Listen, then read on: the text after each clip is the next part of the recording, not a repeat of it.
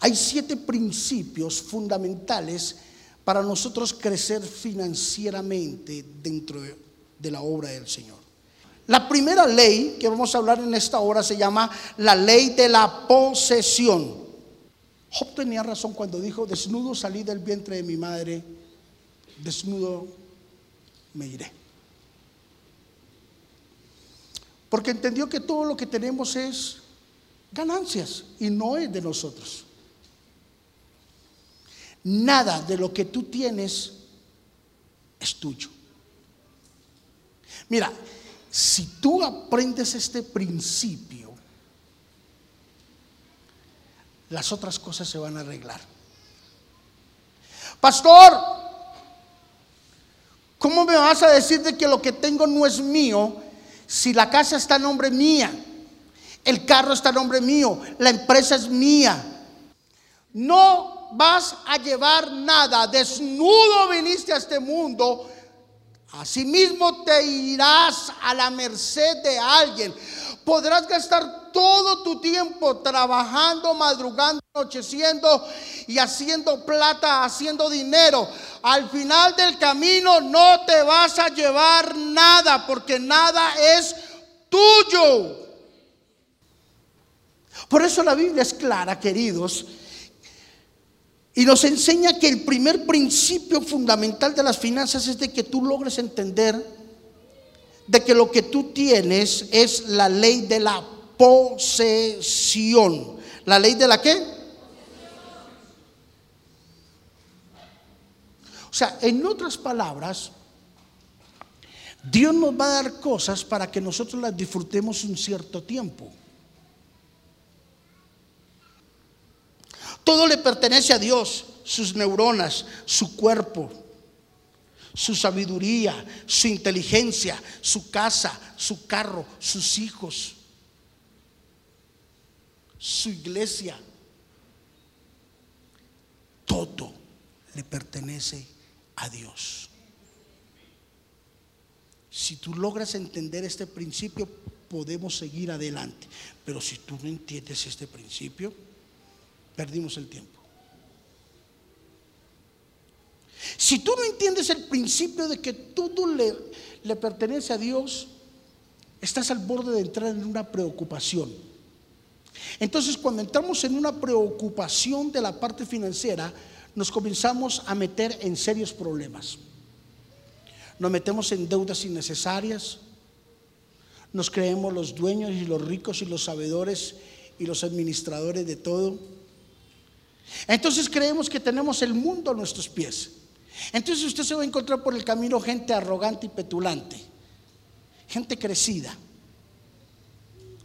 que porque tiene algo, entonces ya puede humillar a otro que no tiene. Entonces comienza el síndrome de la competencia. Mi casa tiene que ser la mejor a costillas y a cuesta de lo que sea. Mi carro tiene que ser el menor. Y no me importa endeudarme hasta la lengua, pero tiene que ser el mejor, el carro del año. Viene la preocupación. Y cuando hay una preocupación, entonces es cuando nosotros estamos o, o, se está evidenciando en nosotros de que yo no he entendido de que yo no soy el dueño de nada.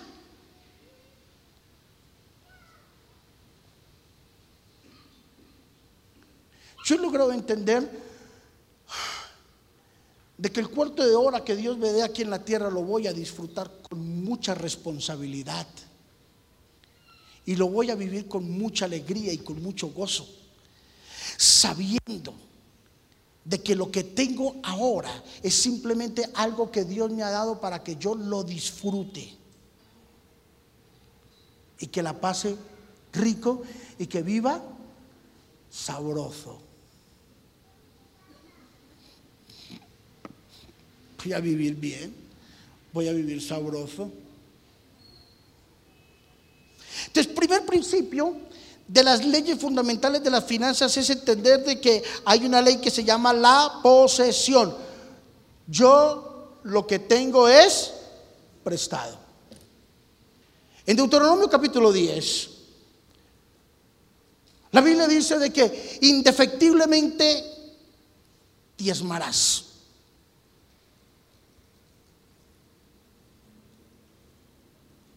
Miren, el problema que tenemos con la iglesia es que es una iglesia que no diezma.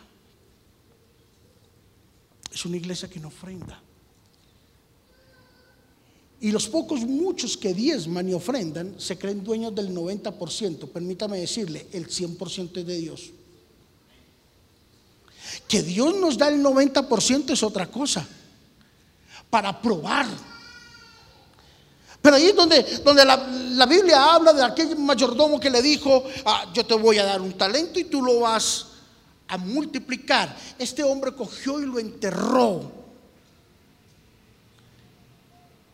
porque tuvo miedo. Miedo de, trabajar, miedo de dar, miedo de multiplicarlo, miedo de invertirlo. Y cuando tenemos miedos en nuestra vida, el miedo nos hace detener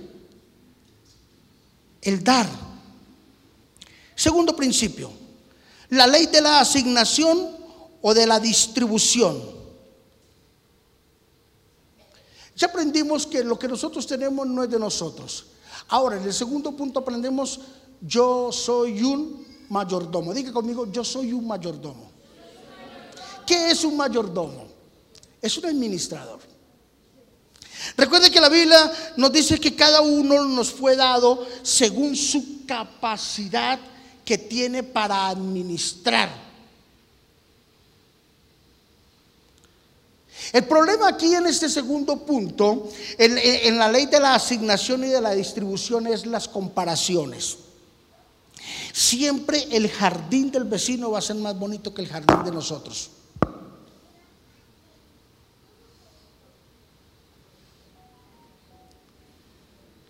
El problema es que yo coloco la escalera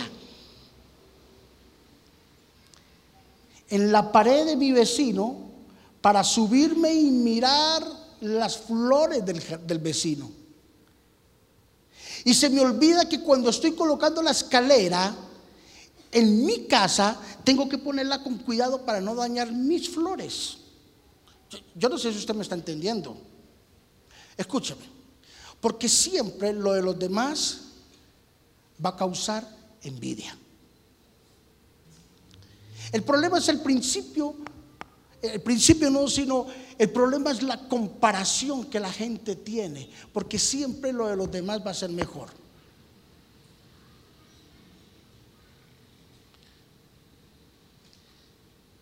Y van a querer mirar lo que usted tiene y lo que usted tiene siempre va a ser hasta mejor de lo que otros tienen. Cuando comparamos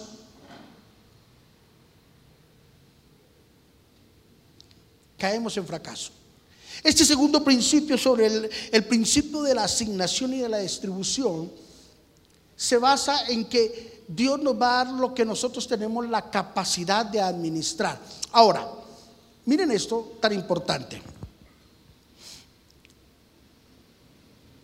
Todos pensamos en algún momento de la vida que no tenemos lo que nos merecemos. ¿Sí o no?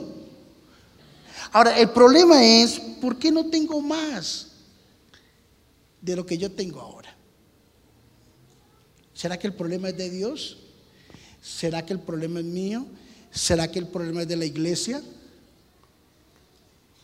Pero yo merezco más. Al que le dieron cinco y al que le dieron dos, ¿qué hizo? Cogieron los talentos, ¿cierto? fueron, o sea, se pusieron en movimiento, negociaron, trabajaron y ganaron. Entonces, cuando decimos de que yo merezco más de lo que yo tengo ahora, es porque estás fallando en esto. Mira donde estás fallando. Dios te dio el talento, pero tú no estás siguiendo tampoco estás negociando y tampoco lo estás multiplicando. Entonces nos encontramos una cantidad de cristianos por el camino que Dios les dio un talento, les dio algo para hacer, pero se están quedando dormidos en la casa Entonces Dios eh, en medio de su ignorancia, de nuestra ignorancia, nos da alguna cosa para que nosotros hagamos. Entonces Dios nos lo da, yo lo recibo, pero ¿será que sí? ¿Será que no? Y si pierdo, pues pierde. Sencillo, ya, se acabó. No es suyo. El problema de nosotros los cristianos es de que no queremos movernos.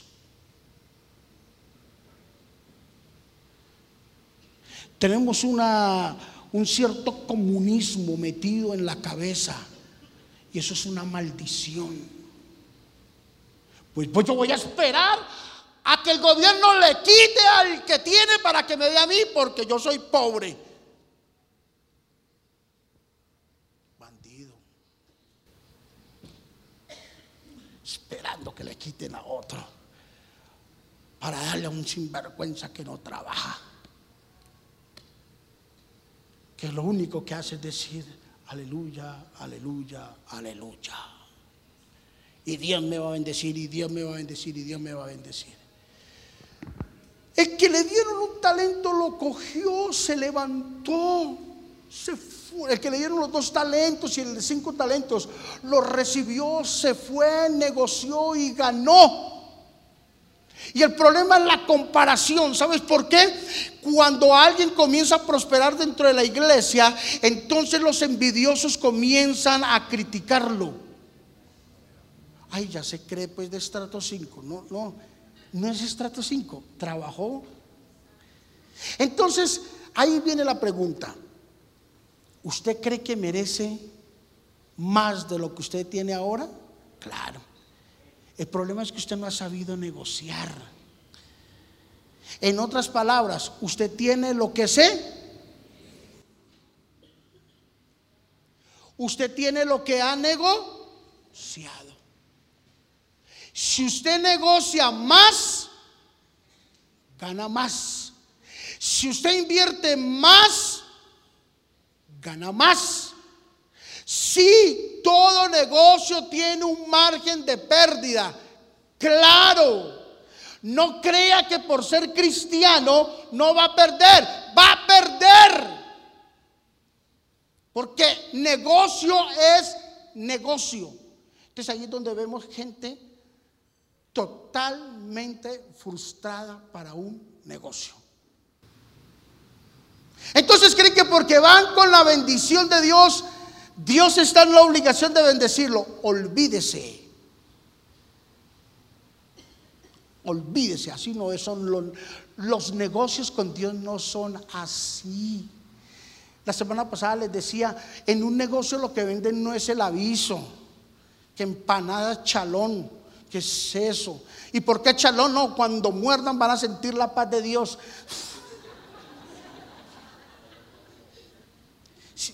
Tú no aprendes este principio de que somos mayordomos y hay una ley de una asignación, entonces no vas a aprender el principio de la bendición y de la prosperidad. Entonces vas a ser de esos cristianos que llegaron a la iglesia jóvenes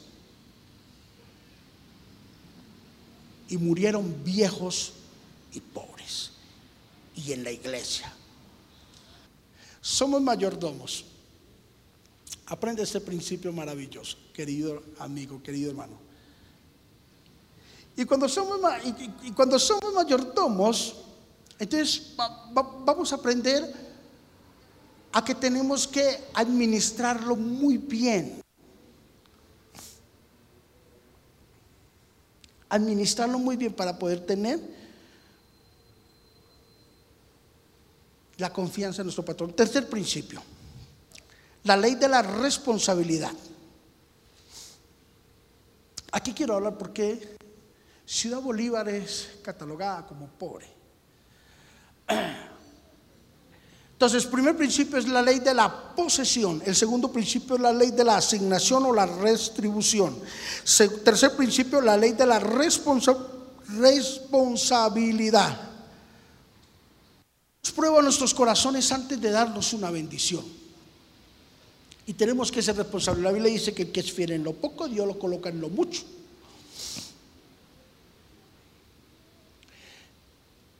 Entonces vivimos en un sector donde es catalogado de pobreza absoluta.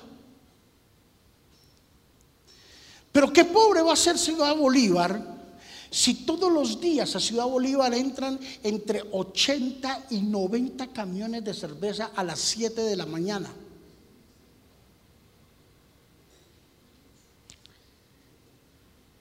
Entre 70 y 80 camiones de cerveza por día. Y a las 5 o 6 de la tarde están saliendo de aquí para allá. Coge la acá.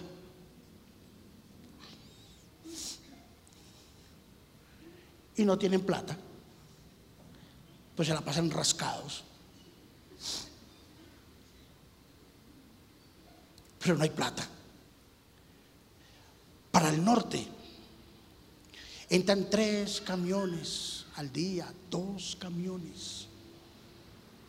Pero aquí, en el lugar pobre, hay plata. Y vayan, mírenlos en lo que trabajan. Se dan contra el mundo. Vaya, miren las manos. Un callo. Una persona pobre acumula. Vaya y mírenle en su casa y lo verá. Vaya, mírenle. Vaya, miren en la azotea. Y tiene una llanta de un carro allá que nunca la va a utilizar. Esa llanta con los alambres salidos, un criadero de zancudos. Vaya y mírele eh, esa cómoda de las sábanas, un poco de sábanas. Dios mío. Usted coge esas sábanas y son translúcidas. Se ve todo ya de lo desgastado. Bote eso. Bótelo. No, no, no, no, no, no, no se vale. Eso no está bien, iglesia, no. Mire, mire, no, no nos volvamos a acumular. La persona que es acumuladora no califica para tener una responsabilidad de lo que Dios tiene. La Biblia dice, porque cosas mayores vendrán para nosotros. Dios ha prometido que nos va a dar. Dios ha prometido que nos va a bendecir. Pero es necesario que usted deje de ser acumulador de bobadas y de tonterías en su casa.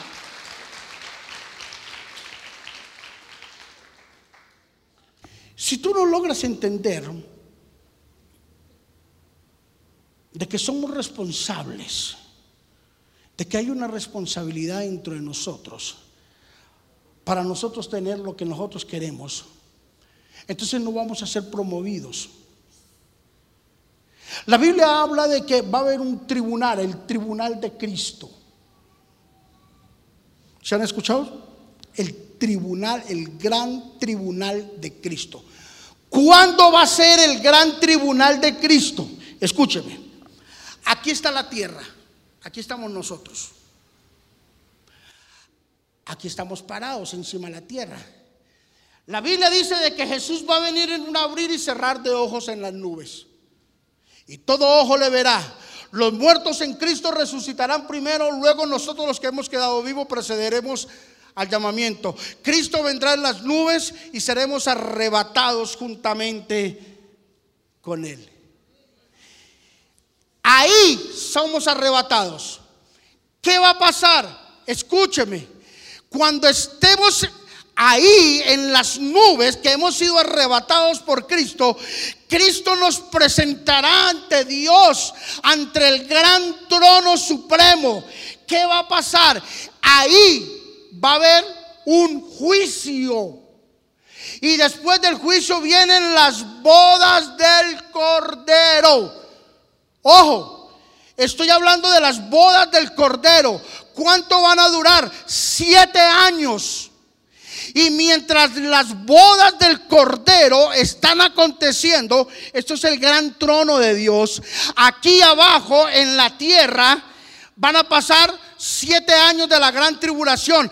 Y mientras tanto nosotros en las bodas del Cordero, y aquí los tres primeros años y medio será la tribulación.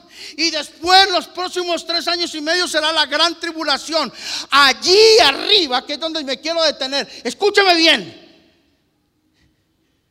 El trono de Cristo, allí arriba, antes de entrar a la cena del Cordero, entonces Dios nos va a juzgar. Entonces nos va a llamar a uno por uno, nos va a decir, venga para acá, ¿usted qué hizo? Usted ta, ta, ta, ta, ta. Ahora, pero ¿de qué nos va a pedir Dios cuentas en el trono de Cristo? Escúcheme, nos va a pedir cuentas de nuestra vida, de nuestra familia, de mis inversiones y de mi vida espiritual. Mientras esté aconteciendo el tribunal de Cristo y la gran tribulación con Petro y sus amigos aquí, miren, aquí vamos a entender algo. Hubo un ingrediente, hubo un gran ingrediente que fue el que llevó a juzgarnos. ¿Cuál fue? El dinero.